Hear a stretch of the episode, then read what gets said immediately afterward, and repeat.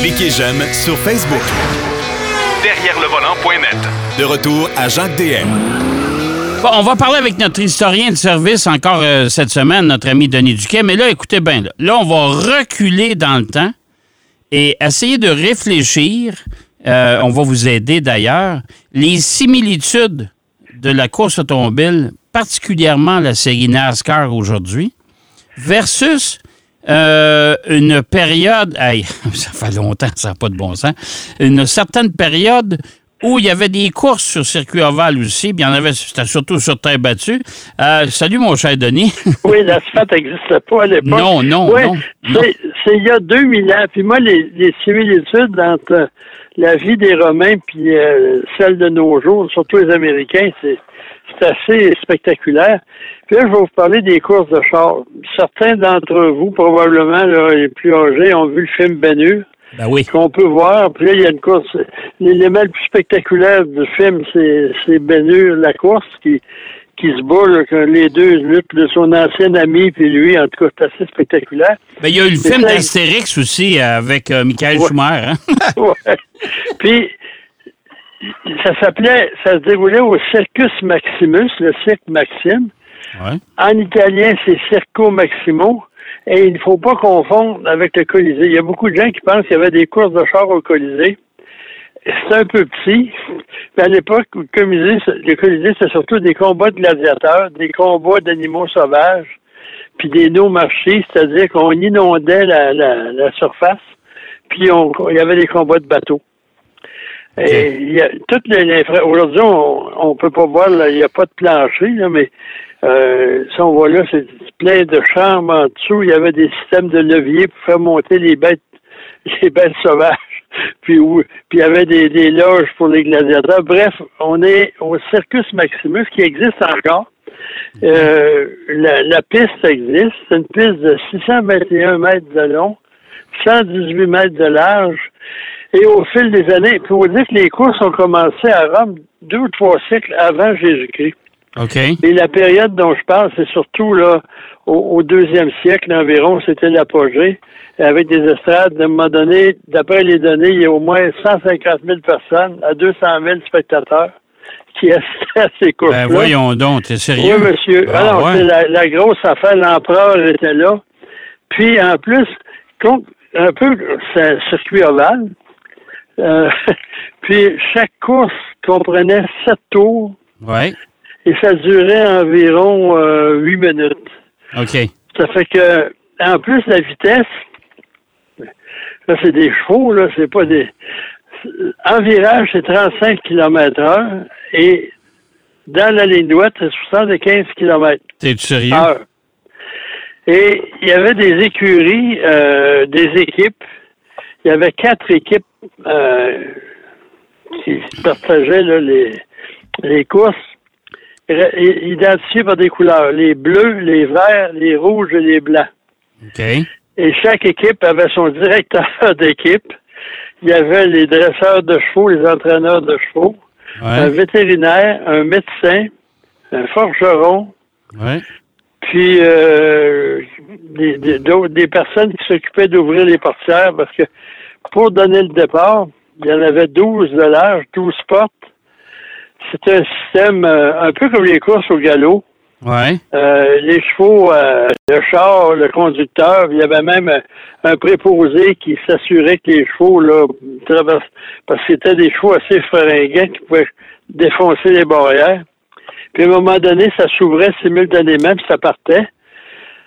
Pour te donner une idée, le 12 chars de large, Et, ça fait du monde à la messe. Puis Ouais. en plus, dépendamment de la catégorie de course, il y avait différentes épreuves. Il y avait deux types de, de, de conducteurs. Il y avait les Origa, qui étaient Ouais. les débutants. ouais. Puis eux, ils conduisaient des chars à deux chevaux OK. Maximum. Ils, ils débutaient. Mais les, les, les vedettes, là, puis il y avait des vedettes euh, à Rome, là, je ne sais pas commencer à vous les nommer, mais il y avait des grandes vedettes, puis il y en a qui ont gagné 1000 courses, qui ont participé à 4000 courses. Puis il y en a un très célèbre, il est mort à, il est mort à 26 ans, puis il avait déjà 1200 victoires. Le jour, il s'appelait les agitateurs. c'était plus expérimenté.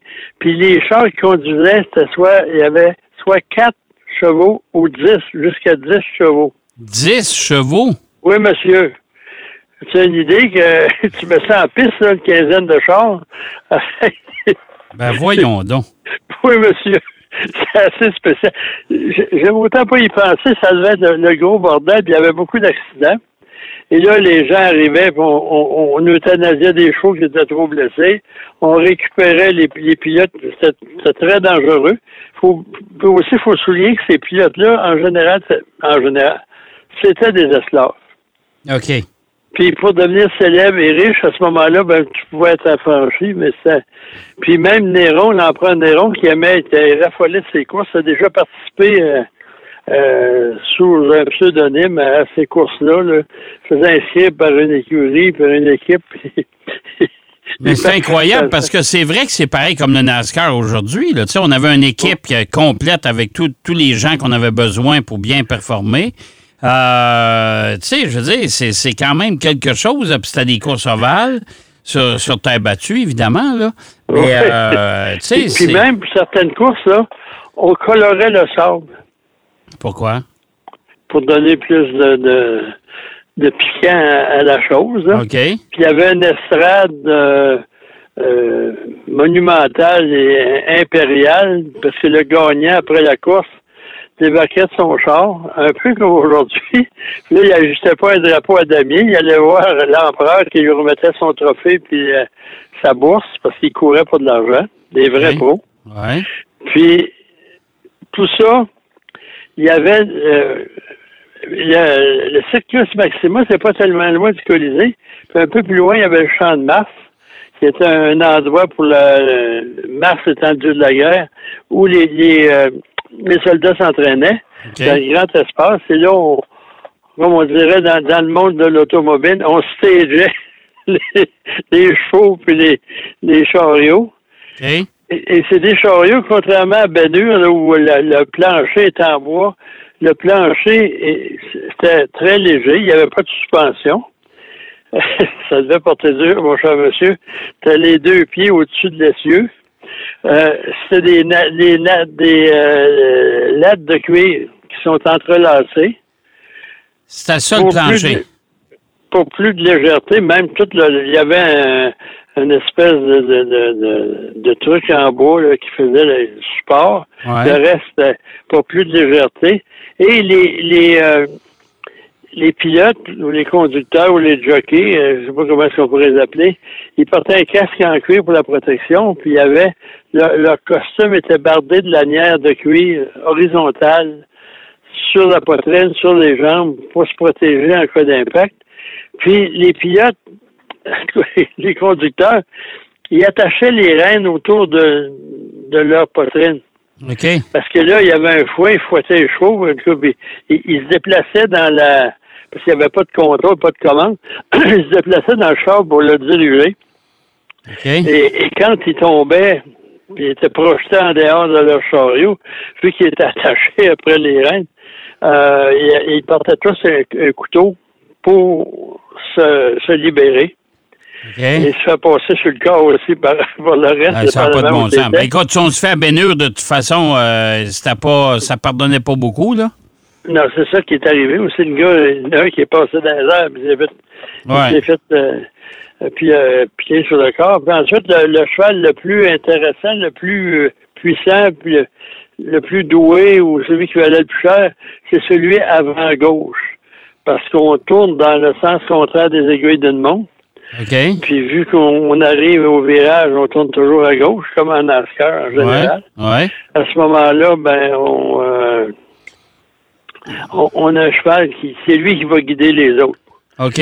Puis l'idée, c'est d'arriver, on tourne à l'intérieur. Ouais.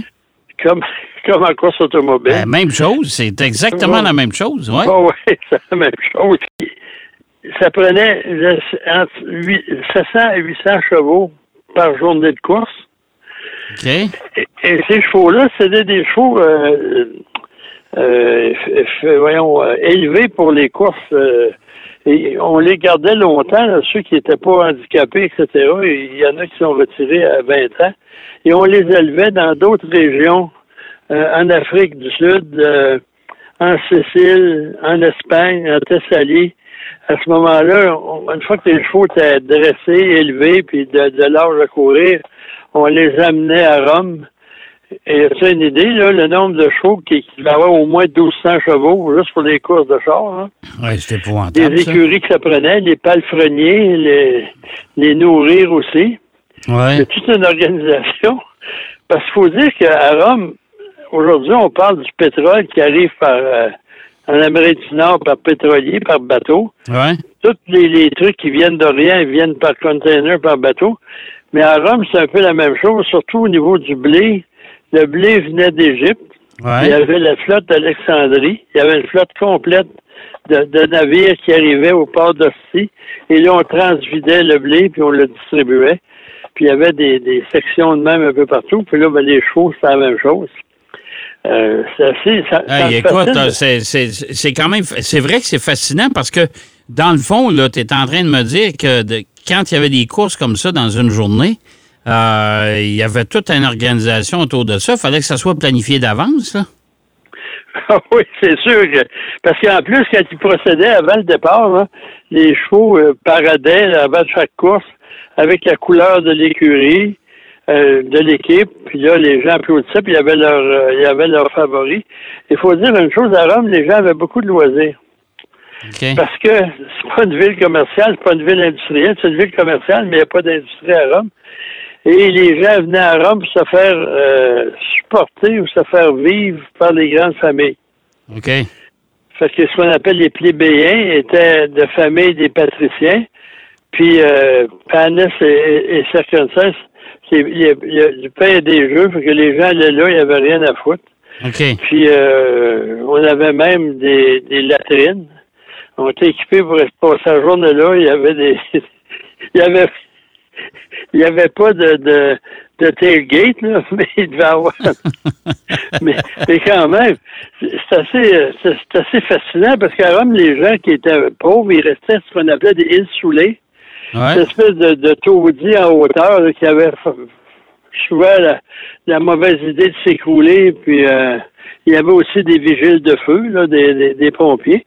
Mais la- la- le Circus Maximus, c'était probablement plus euh, plus important aux yeux des Romains que d'aller voir des, des animaux se triper ou des gladiateurs qui, qui s'en- Non, mais c'est, mais que- que- comme je te dis, moi, ce que je trouve fascinant, tu racontes ça, euh, ça n'a pas changé le sport automobile. là. Le- particulièrement NASCAR, c'est exactement le même portrait, sauf que ce sont des voitures avec moteur à combustion au lieu d'avoir des chevaux avec une, avec une carriole à l'arrière.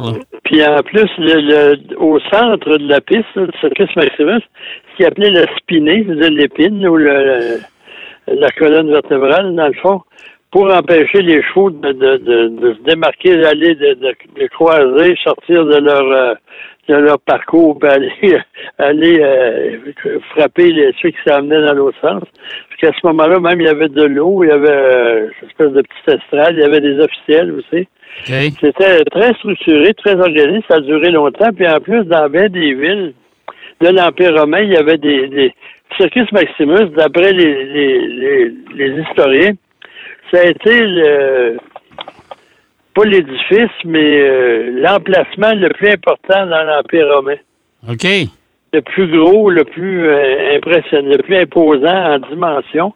Puis aussi, euh, c'est sûr que si on lit, il y en a qui disent qu'il y avait 50 000 personnes, mais au fur des années, si on regarde là, les historiens, puis les historiens romains là, de l'époque, Ouais. il y avait au moins 150 000 personnes euh, qui assistaient. Puis c'était pas juste une fois par année, c'était assez euh, aux deux semaines environ. OK. Euh, c'est- C'était régulier, là. Oh oui, on peut le visiter, Circus Maximus à Rome. C'est un grand terrain euh, presque vague, là, mais ça donne une idée de Mais est-ce que, la est-ce que la structure est toujours debout ou c'est toujours en partie? Non, ça a été au début, c'était des estrades en bois qui ont brûlé OK, OK. assez souvent. Après ça, au fil des années, on a fait des estrades en, en pierre. Après ça, on a fait des, des, des, des, des édifices en marbre. On a abandonné le bois pour euh, on a augmenté au fur et à mesure des euh, euh, des estrades. Puis en plus, il y avait des il y avait des loges aussi. OK. Mais ça, mais, aujourd'hui, c'est- juste un terrain qui existe. là. Nous, c'est- entouré de, de, d'encore de ruines, là, mais euh, OK. Donc ça a connu des meilleurs jours parce que les dernières les dernières courses qui ont eu lieu là, c'est en 539 à- sous les Visigoths, parce que là, euh, pour faire un cours d'histoire, mais les, hordes barbares ont envahi Rome, OK. puis euh, ils, ont, ils, ont, ils ont détruit beaucoup de choses. Il y a eu quelques courses, puis après ça, on a, ça a perdu son son lustre, son intérêt. Puis les gens, je pense qu'il y avait d'autres choses à penser à l'époque, sauver leur vie, entre autres. Ouais. Puis après ça, ça a recommencé là, dans toutes différentes formes. Il y a toujours eu des courses épiques, là. OK. Mais regarde, on appelle ça un hippodrome. Ben, Puis, ouais. euh, circuit automobile, on appelle ça un, auto, un autodrome. Un autodrome. Fait que c'est, écoute, c'est exactement le même principe. C'est, évidemment, on a eu les courses de chevaux sur ovale aussi, avec euh, Oh oui, les ben ça, ça jockeys, là, existe ça, ça encore, existe mais- encore. Mais euh, c'est toujours le même principe, là. Beaucoup de Oh, ouais. monde autour d'un. Tu sais, on fait juste penser à Daytona. C'est, c'est, c'est un, un gros circus, ça aussi, là. C'est la même chose, là. Hein? Excepté que les autres, le départ est arrêté, tandis qu'aujourd'hui, le départ est, est roulant là, en NASCAR. Ouais. Puis il y a aussi les courses, euh, le trot et amble, là, Ouais. où tu as un conducteur assis sur un sol quai avec la queue du cheval dans le visage. Puis, Ah, ouais, ouais. Je sais pas comment ils font pour voir, mais moi, j'ai déjà conduit la, la barrière Ouais. à, à, à Blue Bonnet sous l'hippodrome de Montréal. Là. Ouais, la Cadillac, là? Euh, c'est un Lincoln, euh, la Un Lincoln, conduit ça. Et c'est assez particulier parce que c'est une compagnie américaine qui, qui produit ça pour modifier le véhicule. Puis là, il y a, y a un opérateur de la barrière qui est assis à l'arrière. Ouais. Puis il y a le conducteur, puis à un moment donné, là, euh, il rouvre la barrière, puis après ça, toi, faut que tu, euh, quand les chevaux sont placés, t'accélères, la barrière se referme. Ouais. Elle se referme de chaque côté du véhicule, pas dans l'autre sens, parce que là, ça serait désastreux. Et euh, c'est c'est pas, c'est assez, euh, disons que le- ça, ça a de l'équilibre. Quand ça se déploie, cette affaire-là, là, Ah, c'est impressionnant. Écoute, les plus jeunes, ils vont, ils comprendront pas de quoi on parle, mais ça, c'est les fameuses voitures qui, qui retenaient les chevaux avant le départ des courses de chevaux. Ben, il y en a euh, plus au Québec, il y en a juste à Trois-Rivières, entre autres. ça mais je sais encore, pas mais a encore une voiture. Je sais, je vais pas jamais, Je malheureusement. sais pas mais- du tout, je fais longtemps je suis pas allé, mais euh, Bon. je me rappelle à Blue Bonnet, c'était la barrière en mouvement, puis là, c'est- faut dire qu'à Montréal, là, on, on est loin des choses romains, mais quand je suis arrivé à Montréal en 72, la place à aller, c'est à Blue Bonnet. C'est à Blue Bonnet, c'est sûr. Mais, Au restaurant Centaure, là, toute la ville de Montréal, là, tout ce qu'il y avait, le ça- BCBG, ouais, mais tout ça pour mot vous... tu vu, rendait là. Exact. Mais tout ça pour vous dire que euh, avant Jésus-Christ, à Rome, il y avait des courses sur ovale avec des chevaux. Euh, on a eu des courses de chevaux euh, aussi à Blue Bonnet à Montréal. Et aujourd'hui, on a des courses avec des chevaux vapeur euh, sur des circuits ovales dans la série NASCAR. Merci, mon cher Denis. Puis il va en avoir à Trois-Rivières en fin de semaine. en plein ça. Hey, euh, merci, mon cher. Puis euh, on se reparle la semaine prochaine, bien sûr. Bonne semaine, tout le monde. Bonne semaine. Alors, c'était Denis Duquet avec l'histoire des courses sur Oval. C'est le cas de le dire. On va aller faire une pause au retour. Marc Bouchard est avec nous. Derrière le volant. De retour après la pause. Pour plus de contenu automobile, Derrière le volant.net.